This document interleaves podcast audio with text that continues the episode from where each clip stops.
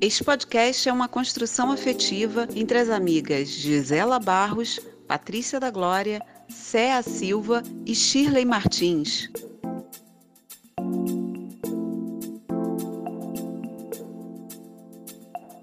Olá, sou Céia Silva e você está ouvindo o podcast Essas Mulheres Iguaçuanas, que é fruto da participação em edital patrocinado pelo Governo Federal, Secretaria Especial da Cultura, Prefeitura da cidade de Nova Iguaçu, Secretaria Municipal de Cultura e FENIC, com base na Lei Aldir Blanc.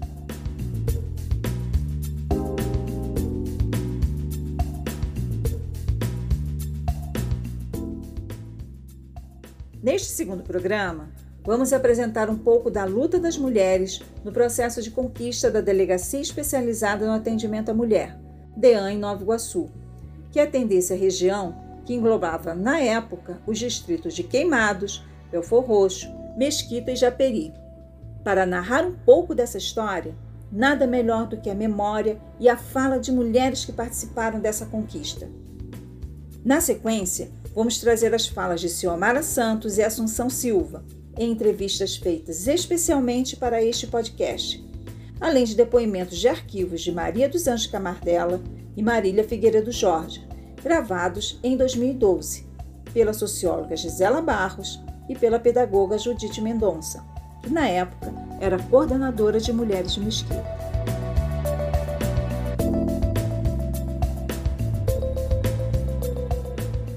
Para falar da conquista da DEAM para Nova Iguaçu, é preciso voltar ao ano de 1987, quando foi organizado o terceiro encontro de mulheres da Baixada Fluminense. Foram dois dias de encontro com mais de 700 mulheres que pararam para discutir as reivindicações inseridas na Carta das Mulheres aos Constituintes. O tamanho do evento e a quantidade de participantes causou muita surpresa, não sem razão, já que a gente está falando do final da década de 80, onde não havia tantos recursos como agora como por exemplo o WhatsApp e as redes sociais. Quanto muito, alguém tinha um telefone fixo, que não era comum às famílias da Baixada Fluminense na época. E aí, bateu curiosidade de saber como essa mulherada da Baixada Fluminense mobilizou e contribuiu para a Constituição de 1988? Ouça o nosso primeiro podcast, Essas Mulheres Iguaçuanas, que fala exatamente sobre essa grande articulação para fortalecer nossas deputadas constituintes no chamado Lobby do Batom.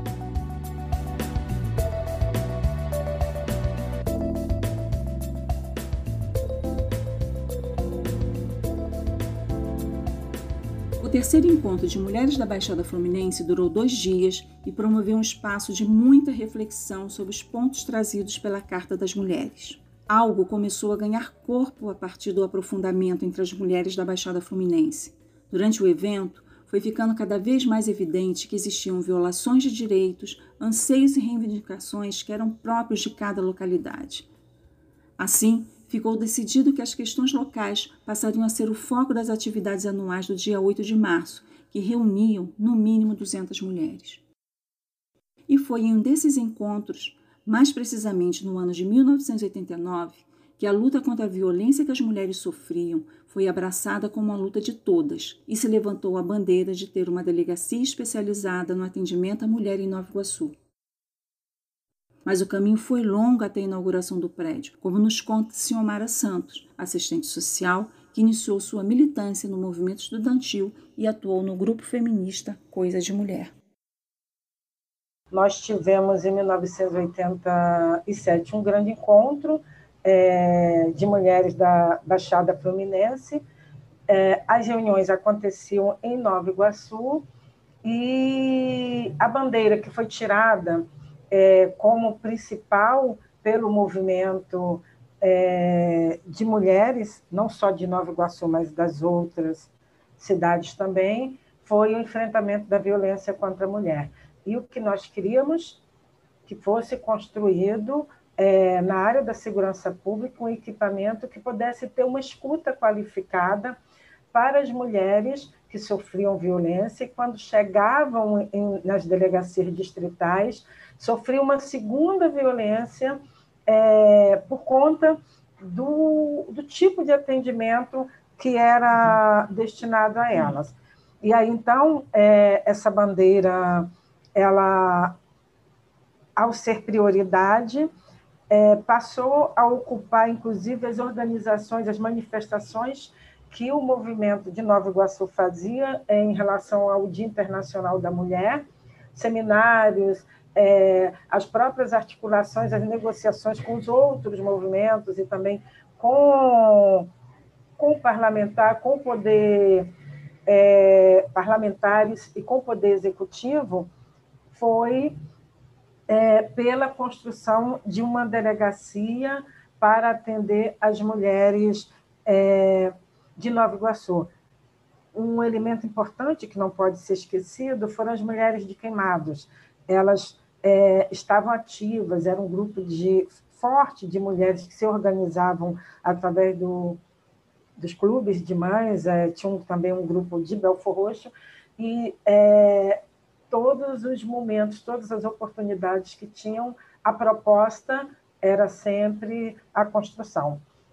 E ela saiu nove... na década de 89, é, nós conseguimos, inclusive enquanto movimento, juntamente com profissionais que já faziam através de um projeto, é, que era uma parceria da UFRJ com a segurança pública, então eles tinham atendimento na 52DP, e nós conseguimos, enquanto movimento, inclusive, é, participar do processo de escolha do terreno da primeira delegacia. Ciomara Santos, ou Mara, como todos nós a conhecemos, traz importante lembrança de ação anterior que contribuiu no processo para a construção da DEAN, que foi o convênio da UFRJ com o governo estadual para o atendimento do serviço social nas delegacias distritais. Importante ainda lembrar que na 52DP, quem fazia esse atendimento era a assistente social Cristiane Lamarão, que foi uma parceira importante na conquista da DEAN. Continuando esse diálogo com nossas memórias, também conversamos com Assunção Silva, que iniciou sua participação no movimento de mulheres no final da década de 1980, assessorando a vereadora Rose de Souza. Assunção não nos deixa esquecer toda a força e a mobilização das mulheres da Baixada Fluminense na preparação dos encontros. Bem, essa questão da DEAN chegou no movimento mediante as discussões, as reflexões que o movimento de mulheres da Baixada já vinha discutindo em alguns momentos, né? Que a gente tinha vários grupos, em Nova Iguaçu, Queimados, é, Caxias, Belfor Roxo. Assunção destaca muito bem sobre as articulações que eram feitas nos vários cantos da Baixada Fluminense. Era um trabalho de formiguinha. Ela cita, por exemplo, Queimados, que na época ainda era distrito de Nova Iguaçu. A conquista da DEAN Nova Iguaçu tem muito da luta incansável das mulheres de Queimados, que tinha à frente Tia Dalva e Matilde. Elas trouxeram a pauta da violência contra a mulher para apresentar no encontro de 8 de março de 1989. E foi deste encontro que saiu a principal bandeira de luta. A partir daí, ter uma DEAN passou a nortear os objetivos do movimento de mulheres de Nova Iguaçu. Então, diante dessas discussões dos grupos, né, a gente via que é, a necessidade de ter uma, uma delegacia especializada de atendimento à mulher era muito importante, porque a gente escutava muitos casos de violência doméstica, tanto da, de mulheres que participavam das reuniões, como da, da, de amigas, de colegas, de vizinha, que também sofria é, é, é um tipo de violência muitas ações concretas precisaram ser encaminhadas para que a DEAN se tornasse uma realidade. Mari Assunção nos fala um pouco das estratégias que o movimento de mulheres utilizou para atingir seus objetivos. O 8 de março, nós fazíamos atividades na rua, chamando a atenção da população, colhendo abaixo-assinados para que é, sensibilizasse a, o poder executivo. Eu, a Assunção lembrou bem, com, com a ideia era ter uma delegacia exclusiva, era necessário construção. Esse processo de construção, é, nós conseguimos realmente, com a ajuda de parlamentares, Na reunião com o secretário de Segurança na época, ele colocou a dificuldade de um espaço geográfico para que concretizasse a nossa reivindicação. Não era só o Nova Iguaçu que estava lá naquele momento reivindicando delegacia. São Gonçalo estava lá também com outro grupo, no mesmo processo de reivindicação. O que a gente achou de importante foi formar comissões para buscar informações é, sobre a questão da violência nas delegacias vizinha, vizinhas. Então, isso foi um momento muito importante que foi formado é, essas comissões, foi feito relatórios, tivemos várias, várias audiências, ida e volta, junto ao secretário de Justiça na época, né? Foi importante porque nós tínhamos, nós tínhamos também pessoas representativas, como a Rosa era vereadora também, nos ajudou muito. Muitos entraves foram sendo colocados pelas autoridades para que a DEAN saísse do papel, mas isso não foi empecilho para o movimento de mulheres de Nova Iguaçu. Qual foi o primeiro empecilho? Foi o terreno, não tinha. O terreno foi negociado pela Organização de Mulheres de Nova Iguaçu. Nós conseguimos que o prefeito da época, era o Paulo Leone, é, abrisse é, um espaço para a gente discutir junto ao setor lá da Secretaria de Obras, é, aonde tinha terrenos vazios e que nós pudéssemos visitar e indicar entre aqueles terrenos é, qual seria o melhor. A assistente social da 52DP, na época, Cristiane Lamarão, é, e a inspetora Rosângela participou desse processo com a gente, e foi quando nós vimos que o, o mais próximo não era o ideal, mas o mais próximo, é, com possibilidade, inclusive, de usar o orçamento, que se demorasse muito, a gente não conseguiria usar o orçamento previsto para a construção.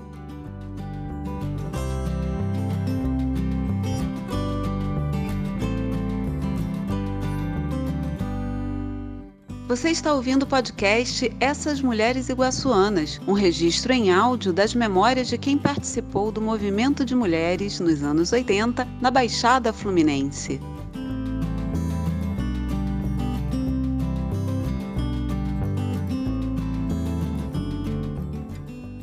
Encontrar um terreno e conseguir alianças foram ações importantes mas não eram suficientes para convencer os políticos sobre a necessidade da construção da delegacia especializada de atendimento à mulher na região. Inclusive, porque haviam outros municípios também pleiteando, como demonstrado na fala anterior da Mara. Foi preciso também uma enorme mobilização que transformasse em dados a violência vivida no cotidiano. Assim, a Comissão de Mulheres de Nova Iguaçu começou a visitar as delegacias distritais em busca dos registros policiais para evidenciar o alto índice de violência contra as mulheres e montar um dossiê. Esses dados da 52, eu não me lembro agora quais as outras delegacias, foi o que serviu, serviram de diagnóstico para dizer, olha, a Baixada precisa de delegacia. Só lembrando que Nova Iguaçu ganhou é, o espaço. Pelo que já tinha, o número de, de registros é, e de reclamações de mulheres que sofriam violência, que buscavam a delegacia, não conseguiam registrar, situações de homicídio, porque nós tínhamos na mídia o homicídio de pessoas famosas, mas a, a Baixada, nós tínhamos um número relevante de, de homicídio por conta da violência é, contra a mulher doméstica. Por isso que serviu também no diagnóstico como argumento. Dados mesmo foi aquela história de pegar números de ROs, número, enfim. É trabalho de formiguinha, folha por folha, para contabilizar quantos atendimentos passaram nas delegacias é, que tiveram registro de ocorrência para é, fazer, então, o diagnóstico. As gerações mais recentes talvez não imaginem o tanto do trabalho que se tinha. Assunção lembra muito bem disso. A gente tinha todas as informações é, das audiências que o grupo, que a comissão conseguia fazer junto ao, ao, ao, secretário de Justiça.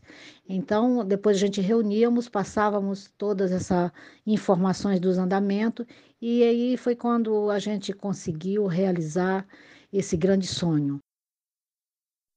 Com todas as informações, foi feito um dossiê que continha não somente a indicação do terreno escolhido, a planta do espaço, como também os dados dos índices de violência contra a mulher na região, que eram altíssimos. Também acompanhava o dossiê diversas cartas de apoio e abaixo-assinados. E aí, depois de tantas idas e vindas, foi autorizada a construção da delegacia especializada no atendimento à mulher, localizada na época no bairro Marco II.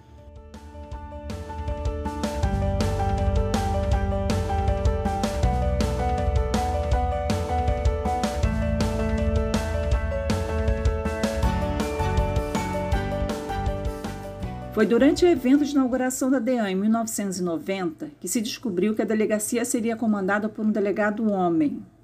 Definitivamente, isso não fazia parte da proposta. A luta ainda não havia terminado e as mulheres se puseram em movimento, como destaca Mara. Nós conseguimos, no dia da inauguração, mudar, é, inclusive, a, a própria a delegada que assumir, porque, na verdade, no dia da inauguração foi apresentado um homem que assumiria a delegacia de mulheres, o movimento teve um, um papel fundamental em dizer que não, e aí então veio, é, por conta da nossa organização, uma delegada. Então, foi a conquista de um espaço para construir, que foi uma luta, a conquista do espaço é, físico e depois também poder participar e dizer, olha, se a escuta é qualificada, pelo menos a delegada tem que ser mulher. Não dá para negar que a sorte ou a coincidência estavam a favor do movimento de mulheres de Nova Iguaçu. O nome de Maria dos Anjos Camardella estava impresso no Diário Oficial como uma das aprovadas para o cargo de delegada. O encontro entre Camardella e o movimento de Nova Iguaçu não poderia ter sido mais afetuoso e providencial, como se percebe no trecho do depoimento em arquivo os grupos de mulheres, os diferentes grupos de mulheres que existiam aqui na Baixada, nós tínhamos um grupo, por exemplo, em Queimados, da tia Dalva, Dona Matilde, entendeu? Todos esses grupos eram muito unidos e trabalhavam muito mesmo. Então, o meu nome era consenso para ser titular da Delegacia de Mulheres que estava sendo criada ali no bairro Marco 2, aonde está até hoje, na rua Joaquim Sepa. Assunção carrega muitas memórias desse episódio. Foi uma grande luta, inclusive, é, é, para termos uma, uma delegacia é, com a delegada mulher, porque era um dos constrangimentos que as mulheres tinham ao registrar qualquer tipo de queixa por, por, por atendimento ser de homem é, foi uma conquista nossa também. Né? Maria Carmadella foi uma das pessoas que nos deu muito apoio nessa luta aí, e assim foi um pouco da história que a gente conseguiu participar. Da inauguração em 1990 até os dias de hoje, muita coisa mudou, inclusive a localização. Hoje, a Delegacia Especializada de Atendimento à Mulher funciona na Avenida Governador Amaral Peixoto, 950, no centro, próxima à rodoviária de Nova Iguaçu. Por certo que somente a construção da delegacia não foi suficiente para reduzir a zero o índice de violência contra a mulher na região, como aliás em nenhum outro local. Muito trabalho foi feito, mas muito há por fazer, como nos convida a pensar o depoimento em arquivo de Marília Figueiredo Jorge, companheira do movimento de mulheres, que na época era do Núcleo de Mulheres do Centro de Ação Comunitária, o SEAC. Eu acho que o movimento avançou nesse ponto. Eu acho que a gente tem que avançar muita coisa, porque ainda existe violência doméstica, e ainda existe, existe desigualdade dentro do trabalho, ainda existe desigualdade enquanto você caminha na rua, enquanto você entra no ônibus, enquanto você está em qualquer espaço, muitas vezes você sente a desigualdade ainda na questão de gênero assim. Agora, é, que a gente tem que estar sempre brigando e alerta e usando esses meios que nós temos, né? E não sei se a gente resgata um encontro daqui a algum tempo, mas para fazer a avaliação mesmo do, desse crescimento até onde nós fomos, o que, o que mudou é lógico, a gente não tem mais o mesmo pique né? de 20 anos atrás, mas, mas a gente tem um acúmulo, né? E a gente tem uma experiência que a gente pode passar para quem quem, quem vem aí, ou para quem está, para quem entrou agora, porque não é o novo, mas é quem entrou agora, quem passa a entender o movimento agora.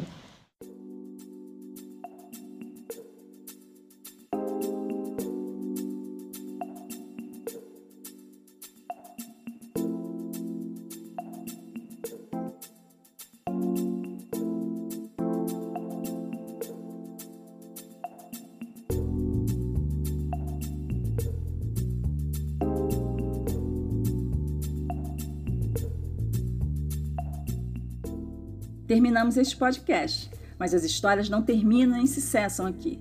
Nós só puxamos o fio desse novelo. Cada momento relatado é apenas um pequeno retalho da memória do movimento de mulheres de Nova Iguaçu. As falas de Mara, Assunção, Marília e de Maria dos Anjos Camardella são riquíssimas e com certeza não dariam mais alguns podcasts.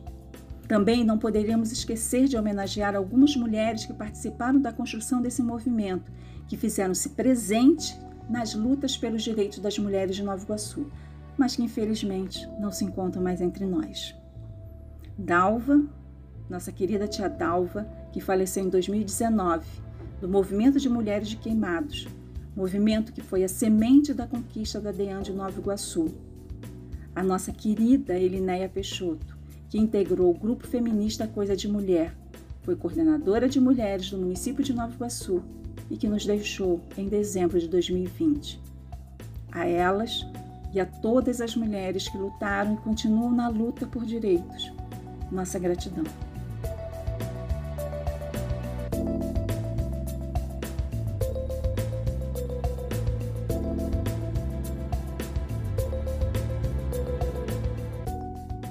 Você ouviu o podcast Essas Mulheres Iguaçuanas.